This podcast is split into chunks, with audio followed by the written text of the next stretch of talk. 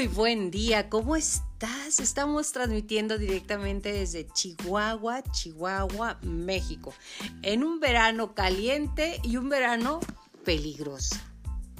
Esto de la cuarentena, de la inmunidad del rebaño, de no sé qué tantas cosas han dicho y terminado de decir las autoridades, la gente y todo lo que sucede alrededor del mundo que nos tiene como verano peligroso.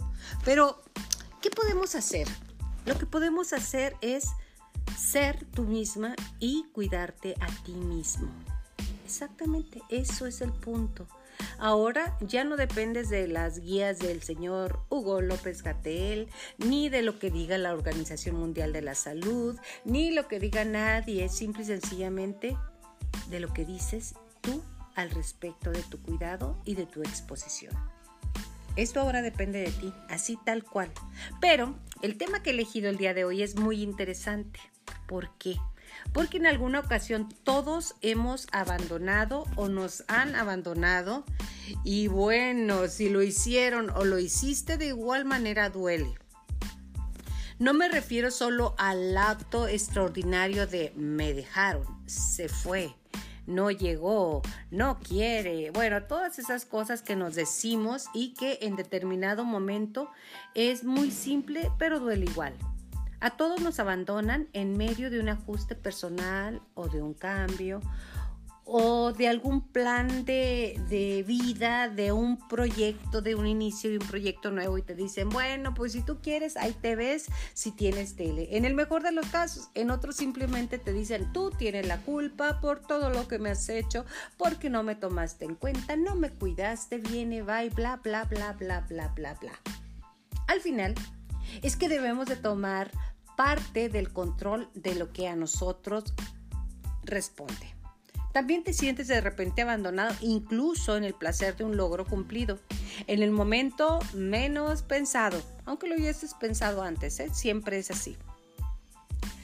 Entonces, en el momento menos esperado o más esperado, a veces pasa que le das vuelta y no tienes no tienes quien te junte las lágrimas, quien te dé la palmada en la espalda o quien te guiñe un ojo cuando algo pues no sale tan bien. ¿Y quién te limpia las rodillas cuando te fuiste y te caíste al pasto o en su defecto a las piedritas? Sí, esas que duelen bastante. Todos sabemos de la soledad y en ese tiempo más, ¿eh? Porque puedes tener soledad acompañada o soledad totalmente en confinamiento, soledad total. ¿Qué se siente cuando nos sentimos solos? Espantoso, ¿verdad? Sí, sí, sí, sí, sí. Mas yo te quiero decir que nunca estás solo, te sientes solo. Pero bueno, vamos, estamos hablando de los momentos en los cuales te sientes abandonado o despechado. Porque todos, lo repito, hemos sido abandonados y todos hemos abandonado. Algún día, en algún momento, en algún rincón de nuestras vidas, ahí está la vivencia y no queremos recordarlo, pero es bueno de repente darte un clavado y recordar esos momentos y lo más importante, cómo estás ahorita, fuerte. Eres un sobreviviente de esas circunstancias. Y entonces encontraremos un secreto tristísimo, un acto paliativo para, topar, para tapar ese pozo. Vemos gente que se come la angustia tragándose un paquete de cigarros, no que se los coma, sino fumándolos de cigarrillos. El otro que corre y corre y va al gimnasio y regresa y huye de sí mismo para no sentir. Va como un viento en la cara para poder olvidar ese agujero en el pecho. Personas que se comen las uñas junto con los nervios y la ansiedad paralizante. Estoy solo, te repito. Incluso el abanico, ahora que estamos en verano, lo dije peligroso, está dando vueltas y luego de repente escuchas solo, solo, sola, sola, sola. Ahí ya es el colmo, ¿eh? de verdad. ¿Por qué? Porque estamos en un momento en que de, eh, estamos en un momento caótico, pero tomar conciencia nos sirve paquetes de galletas que se van a parar a la boca sin noción de lo que se intenta matar. Y no se intenta matar el hambre, porque hay veces que ni hambre sientes. Y exactamente, no se intenta matar el hambre porque no es el hambre. O por lo menos no es a tipo de hambre. Ejemplo, cuando tú eres ah, que no sales de lo que es el abandono, no tiras esa camiseta de las Olimpiadas o del viaje a Europa, aunque esté más rota que el corazón de Amanda Miguel cuando gritaba, él me mintió, él me dijo que me amaba. Lo hacía con un grito más desgarrador. No te deshaces de los CDs de Led Zeppelin o de o de los ABBA, de aquellos también de Pet Boys, aunque ya ya no los puedes ni reproducir, pero ahí los tienes bien guardados. Ni se te ocurre echar a la basura los calcetines sin pareja, porque todavía tienes la esperanza de que salga por ahí el compañero. Por cierto, este es un acotamiento. ¿Te has fijado que la lavadora, cualquier lavadora parece un túnel del tiempo? Pones a lavar un par de calcetines y sale nomás uno. ¿Por qué? No lo sé, pero ese es el gran secreto. En esto, volviendo al tema, me trae a la mente que es el síndrome de Diógenes. El síndrome de Diógenes se llama así en referencia a Diógenes de Sinope, un filósofo de la época del gran Aristóteles, muy famoso por preconizar un modo de vida austero y renunciar a todo tipo de comodidades. Este síndrome, descubierto en 1960 y bautizado como síndrome de Diógenes en 1975, se caracteriza por total abandono personal y social así como el, aislamiento voluntario en el propio hogar, no el aislamiento que tenemos ahorita, ¿verdad? Y la acumulación en él de grandes cantidades de basura, desperdicios y lo más importante, cosas que te atan al pasado. En el post de hoy solo nos concentraremos en este síntoma más, acumular grandes cantidades de cosas en casa, no poderte deshacer de ellos, cosas que no utilizas, cosas que podrías tirar, pero no lo haces por si acaso, por si lo necesito, por si mañana eh, cuestan más caras. Aquí Aquí te doy una guía de cómo saber si tienes el síndrome de Diógenes. Punto número uno.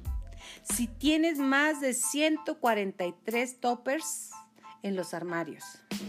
Si todavía guardas la ropa de la primera comunión de tu hijo o tuyo. Si tienes cajas y cajas llenas de revistas o simple y sencillamente super viejas, eres un diógenes total y si tienes super pop o bravo. Si tu casa está llena, llena, llena de plantas, lo sabemos, las plantas, las plantas adornan y benefician mucho, pero si parece una selva tropical, seguramente lo tienes. Número 5. Si tus cajones de la cocina están repletos de tenedores, cucharas, algunos de plástico que has ido recopilando de diferentes restaurantes, café, trabajo, cocina o simplemente de amigos o de viajes. 6. Si guardas en cajones encajonados, además en carpetas donde sea centenares de tarjetas de visita de los restaurantes y tiendas de las que vas de personas que ni recuerdas simplemente porque te gustan. Véase también papeles varios que recortas de revistas de periódicos o en este momento que es más, más científico, más computacional, más cibernético, que guardes ahí en tu, en tu escritorio de la computadora revistas, títulos, formas y trabajos que, que están por desarrollarse. Si no borras ninguna foto del celular, ni aunque te maten, si aunque tengas 48 fotos exactamente iguales de, tu, de ti o de tu situación eh, bostezando, te las guardas todas. No vaya a ser que algún día quieras subir en Instagram y no encuentres la foto adecuada. 8. Si tienes más zapatos en cajas y armarios que además de los personajes de Sex and the City.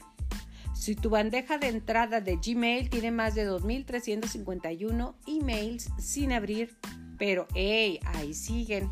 Por si acaso, por si un día me pongo a revisarlos. por si un día tengo que ver quién me mandó esto. 10. Si no puedes parar de adoptar perros, gatos, hámster, conejos y toda tu casa parece el arca de Noé, uh, ojo.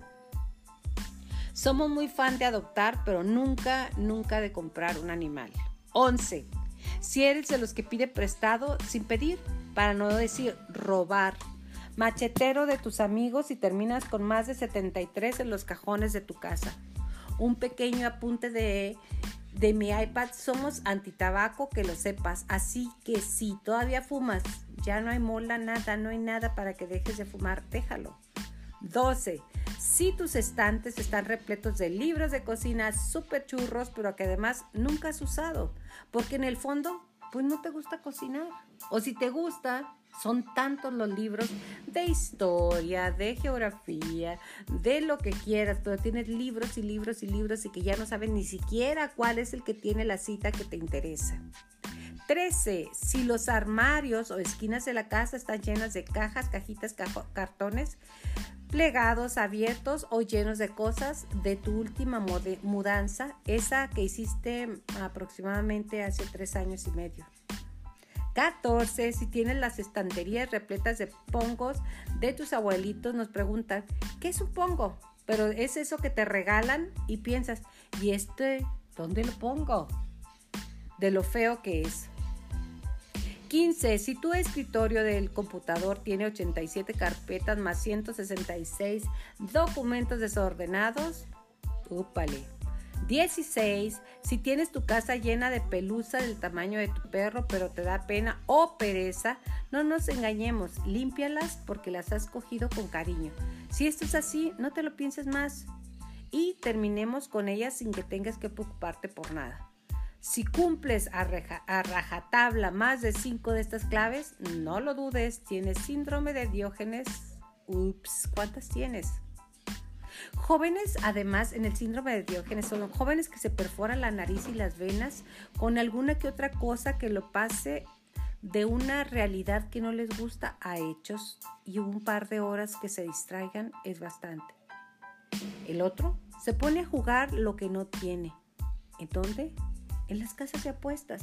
¿Te has fijado cuántos casinos hay en tu ciudad, en mi ciudad, y cerca de ti donde la gente va a evadir lo que es ese hoyo que tenemos en el alma y que además no se tapa con nada, ¿eh?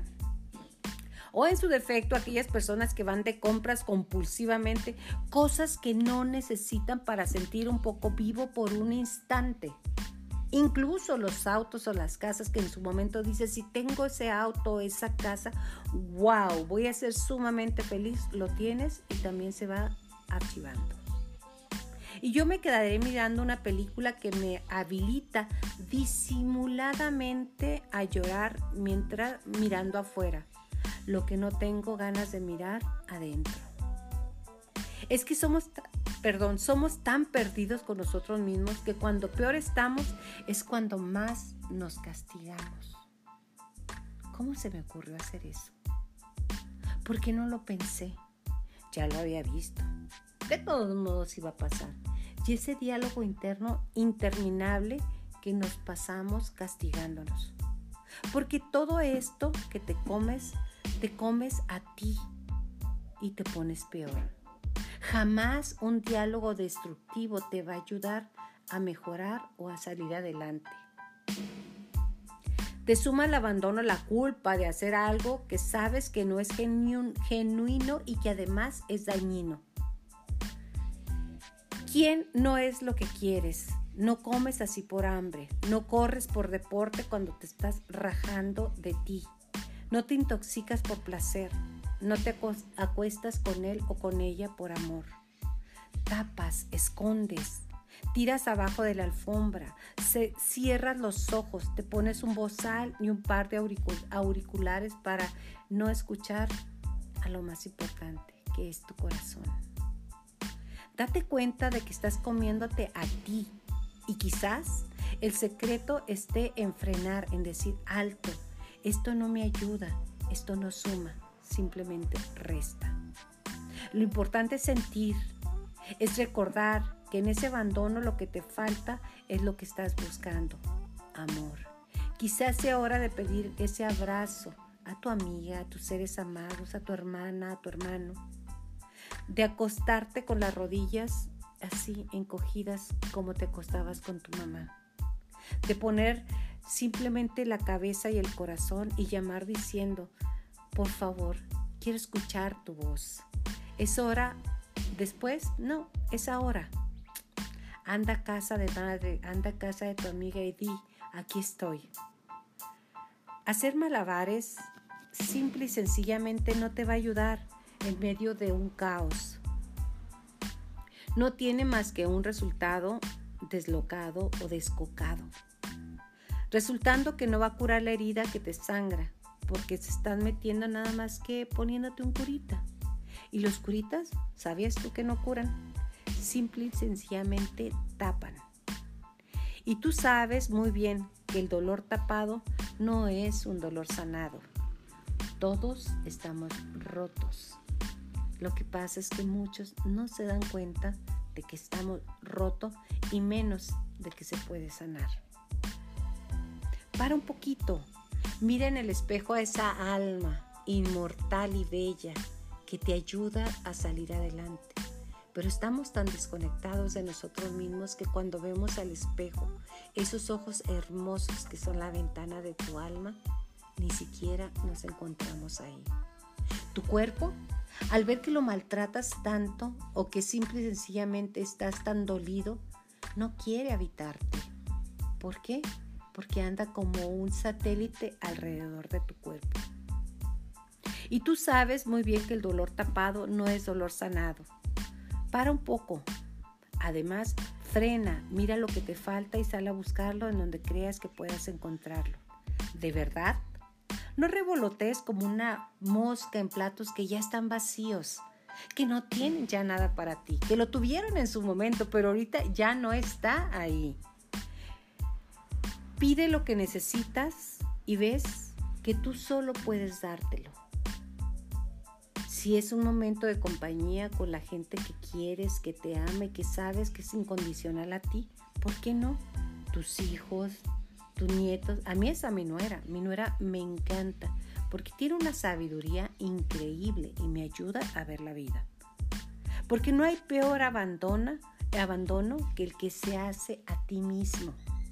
Como te lo dije anteriormente, estar volando o dando vueltas en tu cuerpo para ver cuándo tomas conciencia de él y quieras volver a habitarlo porque no hay peor abandono que el, que se hace a uno mismo. Lo repito porque esto es fantástico. Con eso no se juega, no tienes derecho a abandonarte, porque en esta vida el único acompañante y la única acompañante de siempre y por siempre eres tú mismo. Regresa a ti. El camino de regresar a ti es un camino fantástico. No es fácil, porque tienes que reconocer cuáles son tus heridas, cómo son, sanarlas y amarte. Amar esa parte herida de ti y ver ese niño que está pidiéndote en este momento o, en esa niña te está pidiendo, aquí estoy, recuerda, has venido a ser feliz. Lo demás se llama vida. Me encanta estar contigo. Nos vemos en el próximo capítulo. Regresa a ti.